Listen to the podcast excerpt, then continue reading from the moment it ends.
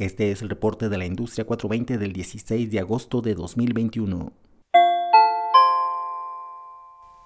En Costa Rica, esta semana se discutirá en el Congreso un proyecto de ley que busca crear una industria del cáñamo industrial y cannabis de uso medicinal en el país centroamericano. De aprobarse el proyecto titulado Ley del Cannabis para uso medicinal y terapéutico y del cáñamo para uso alimentario e industrial, abriría la puerta para la producción, comercialización y exportación de productos y derivados con fines medicinales e industriales. Se espera que una vez que pase por el Congreso, el Poder Ejecutivo también apruebe la nueva ley, lo que pondría a Costa Rica a competir en un mercado en el que ya participan Colombia, Ecuador y Perú, y al que próximamente entrará Argentina.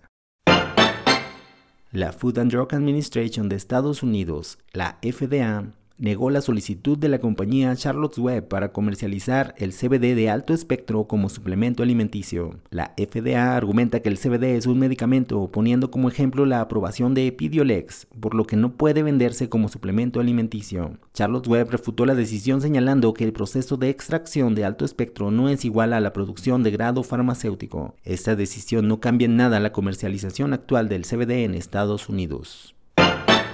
La firma de Business Intelligence New Frontier Data publicó un artículo con datos interesantes sobre los precios promedio del cannabis de uso adulto en el mercado ilegal de México, señalando que el precio promedio por gramo en la República Mexicana es de 2 dólares estadounidenses o 39 pesos mexicanos.